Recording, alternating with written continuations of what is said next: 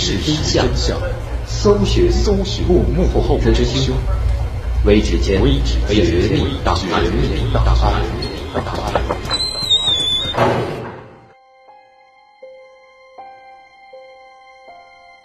欢迎继续关注《微指尖绝密档案》，我是大碗。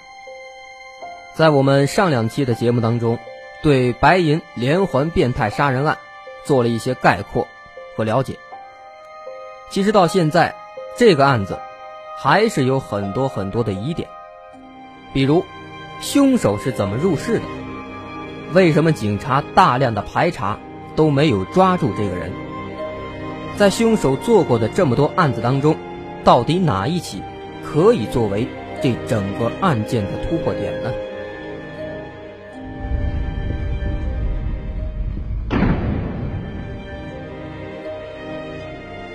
一共九起案件，凶手全部都入室成功，并没有溜门撬锁或者翻爬阳台，这说明凶手是正大光明的进屋的。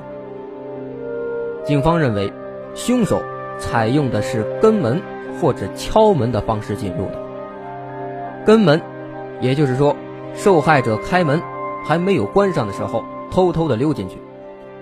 显然，这种可能性不太大。因为在这些人当中，很多人是上了夜班，在家睡觉，白天很少外出，所以凶手溜门的难度非常的大，很可能等了半天也没有一个机会。所以我们认为，凶手主要采用的是敲门入室的方法。敲门入室，就是说凶手自称自己是什么什么职业，然后骗取受害者的信任。从而进入到屋子当中，但是甘肃的治安并不是非常好，当时的女性已经普遍都具有一些防备意识，遇到不熟悉的人，根本不会去开门，这就更不可能让他去进屋了。那么，到底什么职业能够连续迷惑九个女性，其中还包括社会阅历比较深的女商人？和女护士这样的人呢？显然，凶手自称的职业很可能是警察、邮递员、社区人员、收水费电费的工作人员等等等等。再加上凶手这个人外表很可能长得根本就不像是一个凶手的样子，很可能他文质彬彬，他也可以相貌堂堂，但是最有可能的，这个人。应该是身体瘦弱矮小，甚至还不如一般的女人高大强壮，所以他最不像是一个歹徒的样子。只有这样，才可以最终得以打消受害者的疑虑，让凶手成功入室。进入房间以后，凶手稍微等待时机，就立即冲上去，将受害人的喉咙割断，让他无法叫喊，接着。继续作案，但我们说，如果完全没有这种职业经历的人，想伪装成功是并不容易的。就比如南京的雨花台入室杀人案和城北保安入室杀人案，雨花台的两个案犯，其中就有一个人送过快递，所以他们伪装成了送快递的，成功入室，而城北的案犯。则是小区保安，他更熟悉小区的情况，将女住户杀死以后，塞在一个通风管道里，居然长时间都没有人发现。所以，我们一般认为，凶手很有可能就是以上职业或者曾经干过以上职业的人，比如警察当中的协警、邮局当中的工作人员、居委会的临时工等等等等。那么从现在来看，既然有了这么多的可能性，为什么至今我们都还没有抓获他呢？据说在白银多次案发之后，进行了大规模的排查工作，几乎将全市所有有劣迹的人全部检验了 DNA，但是全部都被解除了嫌疑。同时，对受害人身边的一些关系也进行了排查，同样也没有结果。为什么会这样呢？这恰恰说明凶手的狡猾之处。他之所以能够逍遥法外，在于两点：第一，凶手很有可能是个标准的双重性格的人，也就是说，如果不是目睹他作案，他身边的所有人根本不可能想到他就是凶手。他平时可能温文尔雅。性格开朗、热情、乐于助人，是其他人心中良好的好人形象。甚至凶手平时性格极为懦弱，大声说话都不敢，或者平时表现极为普通，属于在普通当中再普通不过的一个人，而且胆子还非常的小。他在家中很可能是一名老丈夫，是一名好爸爸，在单位是好员工、老实人。甚至被一致认为是最懦夫的人，在父母身边是乖儿子，是孝顺孩子，在朋友面前是仗义的好朋友，但这一切都只不过是伪装而已，让他能够在社会当中顺利的生存下去。凶手可能在白银以前从来没有过劣迹，也没有被逮捕过，同时也没有。任何其他案件的前科，所以，第一，警方排查所有有前科的罪犯的时候，他不在排查范围之内；第二，警方排查受害者社会关系的时候，他由于过于老实普通，也没有引起警方的重视。除此之外的第二点，凶手可能并非是白银人。就像赵志红一样，并非就是本地人作案，可能他是长期在白银居住，但是是内蒙古或者甘肃其他地方的人。每次来白银的时候，他就开始作案，做完案子，于是就回到老家。目前根据警方没有公布的线索，看来很有可能凶手是内蒙古包头一带的人。做完案子之后，凶手回到老家，避一避风头，过一段时间再回来，甚至长时间就不回来了，这样就成功躲过了警察的侦查和排查。而且，警方的侦破手段也是有限的。首先，摸排受害者的社会关系，对于白银市这个案件的凶手来说，这个方法。很可能完全没有效果。其次，寻找目击者。白银案件不一定没有目击者，至少凶手在作案前很可能有人看到过他。当年的赵志红之所以被抓，就在于侥幸逃走的女性描绘出了她的长相。但是在白银的这九起案件当中，九名受害者全部死亡。根本没有人来描绘这个凶手，那又如何去根据他的长相来抓捕这个人呢？最后，线索收集，所谓的线索，主要是指脚印、毛发、血迹、精液、凶器等等。警方在这九起案子当中，当然已经成功的提取到了凶手的 DNA 和指纹。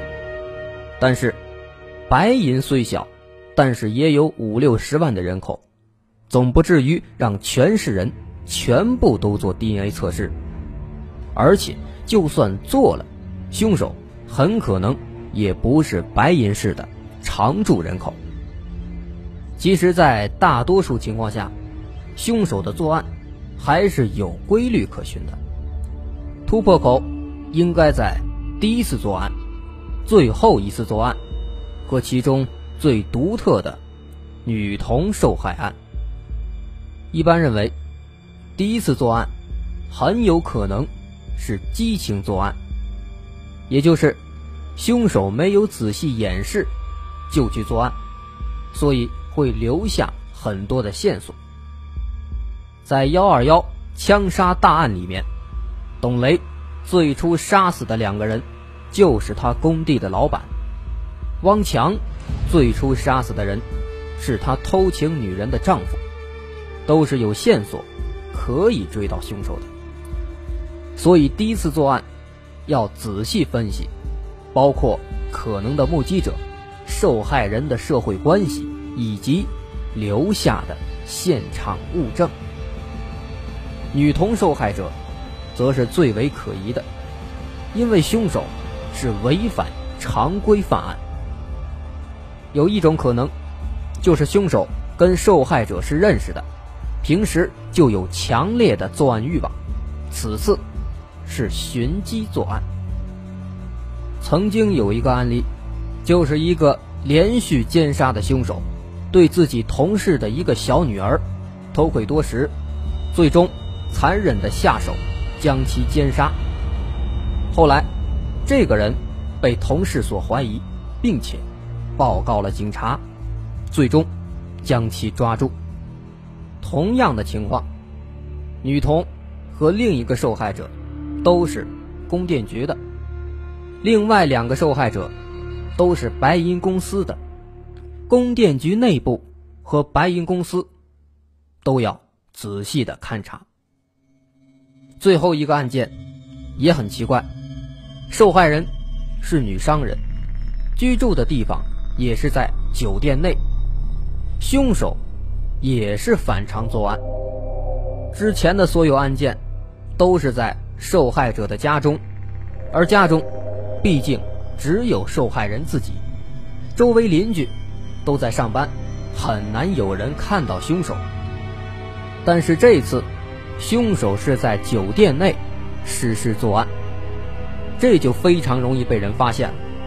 因为酒店属于人多的地方，而且在大白天，往往到处也都是人。一旦受害者喊叫，凶手很容易被人发现。同时，酒店内人来人往，各个楼层一般都会有摄像监控。凶手在大白天进入酒店，肯定是会被人发现的。一旦有目击者，警方有大量的指纹和体液证物，那么凶手显然就有非常大的危险。这根本就不符合凶手尽量掩饰自己的目的。这说明，凶手也有可能和这个女商人认识，对她有一定的欲望。或者两个人之前有过过节，所以才不惜违反常规犯案。而且可以看到，在做完这个案子以后，凶手没有再作案。其中有一种可能，就是凶手是女商人的。熟人或者客户，他杀这个女子有一定的。风险。是很容易被警察顺藤摸瓜发现的，所以凶手在此次杀人之后就没有再敢作案，就此停手，以保存自己。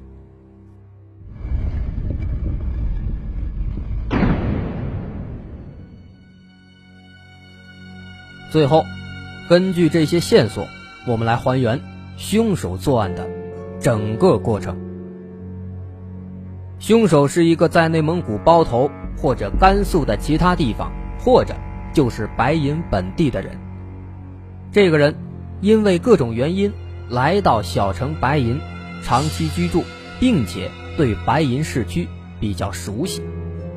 凶手本人具有严重的性功能障碍，至于什么原因，并不清楚，可能是因为像赵志红一样发现老婆有过隐瞒的历史。或者，老婆有情人，或者凶手自己经常嫖娼等等，导致了凶手无法正常的性生活，从而感到非常的痛苦。由于性功能障碍，可能凶手夫妻或者和女友感情很差，甚至妻子或者女友借机出轨什么的，但凶手不敢和妻子或者女友算账，只能压抑在自己的心中。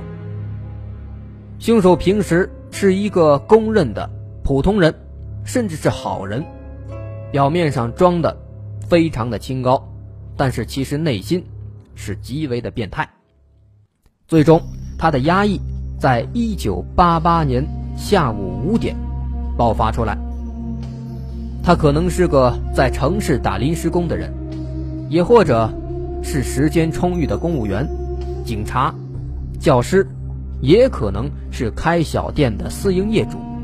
总之，他的白天是有时间四处闲逛的。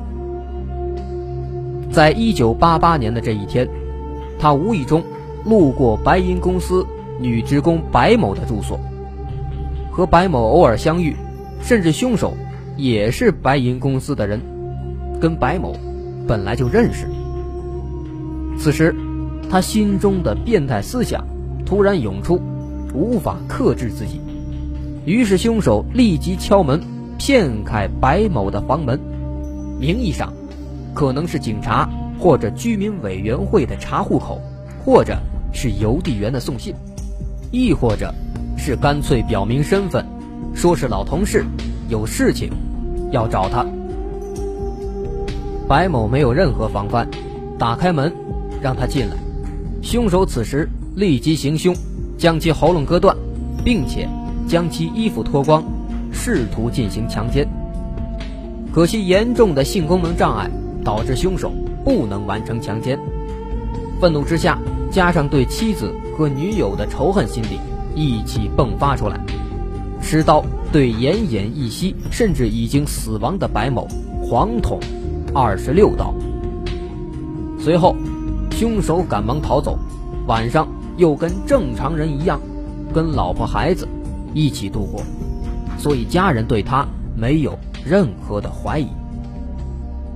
但是，凶手内心当中其实还是害怕的。他事后很有可能以回老家办事等名义离开了白银，躲了一段时间。此时，凶手心态其实并不好，甚至是极为恐慌，因为这是他的第一次杀人，受害人有可能还跟他认识，所以这一惊之下。凶手在后面长达六年的时间当中，没有敢于作案。当时，白银的警察严密封锁了这个案件的消息，加上案件没有太多线索，警方的办案能力有限，再加上之后的六年时间当中没有发生同样的案子，于是这个案子就成为无数没有被破获的案件之一，封藏在。公安局的档案柜里面。其实，如果白银的凶手在下面就不再作案，这件事情也许就这样过去了，以后也绝对没有人再可以抓住他。但是，凶手的性功能障碍和家中的矛盾没有任何的好转，他的变态心理也越来越厉害，终于。到了六年后的一九九四年，凶手再次无法忍受，想再次作案，加以缓解。这次有了之前的经验，他通过长期的跟踪和观察，找到了猎物，就是白银供电局的临时工，十九岁的女孩石某。石某应该是一个人居住，而且因为夜班较多，白天。通常在家休息。凶手其实也想晚上作案，因为这样更加隐蔽。但他晚上要回去伪装好父亲、好丈夫，根本没有作案时间，所以只能在白天下手。凶手还是使用同样的手段进入室内，将他杀死，但仍然无法完成强奸，于是又狂怒地捅了他三十六刀。比上一次捅的刀数还要多。之后，凶手再次逃走，惊恐让他在以后的长达四年时间里也没有作案。此案的最大转折点，在一九九八年。此时的凶手看见警方长时间无法破案，认为警方无能，更加加大了肆无忌惮的作案的勇气。加上此时凶手的家中应该突然出现了什么事情，比如妻子或者女友因为他长期的性功能障碍与其离婚或者分手，导致凶手的变态心理瞬间达到了顶点。此时，凶手一反常态，在一九九八年连续作案四起，而且其中有两起间隔仅仅有三天，甚至周边就有警察正在走访排查。凶手此时已经完全处于了疯狂之中。但是凶手在一九九八年第一起和第二起案件，同以往一样，根本不能完成强奸。作为变态心理的替代品，凶手像猎人打猎一样，将受害人的部分组织割走，作为战利品。因为前四起案件。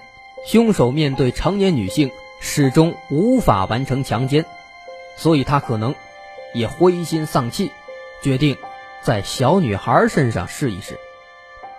他选中了供电局家属楼的一个八岁小女孩，这个小女孩很可能也是跟凶手认识的。果然，毫无人性的凶手在这个小女孩身上完成了强奸，这也是警方。第一次检查到有精液存在，此时的凶手显然比较满足，他并没有将小女孩割喉，也没有捅她几十刀，更没有割下她的皮肉，而是草草的把她勒死。这也是所有案件当中唯一一个被勒死的受害者。不过，凶手的性功能障碍并没有因为这些暴行而有所缓解。随后，他在1998年的最后一案和2000年的案子，都和之前一样，没有完成强奸，也都捅了受害人几十刀进行发泄，还割走了皮肉。可以看出，从1998年开始，凶手基本认为警方不可能破案，所以几乎毫无顾忌的作案。1998年作案四起。两年后的二零零零年，作案一起；一年后的二零零一年，又作案一起；一年后的二零零二年，再次作案一起。这几乎就是一年一起了，没有再像以前一样连续四年六年不进行作案。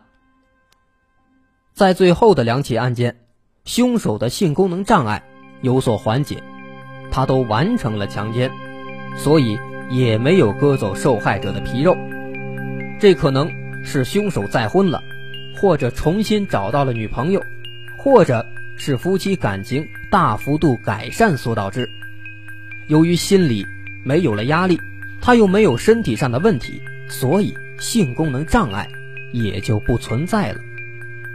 总之，二零零二年女商人遇害以后，凶手就没有再次作案。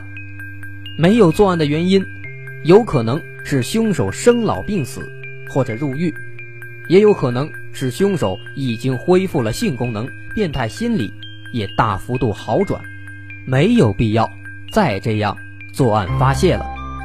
但也有可能是最后一案的女商人是凶手的熟人或者客户，他认为警察离他太近了，所以就没有敢于再进行作案。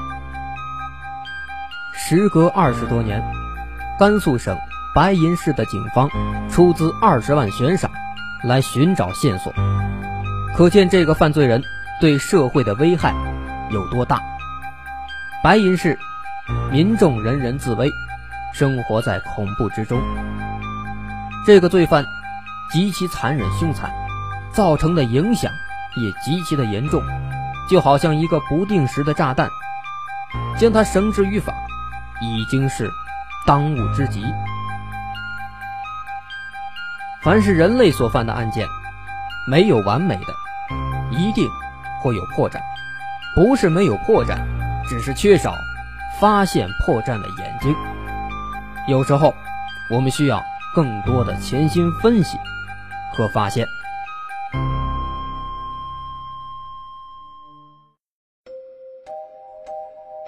我们的白银。连环变态杀人案就此告终。这里是微指尖绝密档案，我是大碗。了解更多节目资讯，参与主播互动，欢迎关注我们的官方新浪微博，搜索“微指尖 FM”。感谢收听，再见。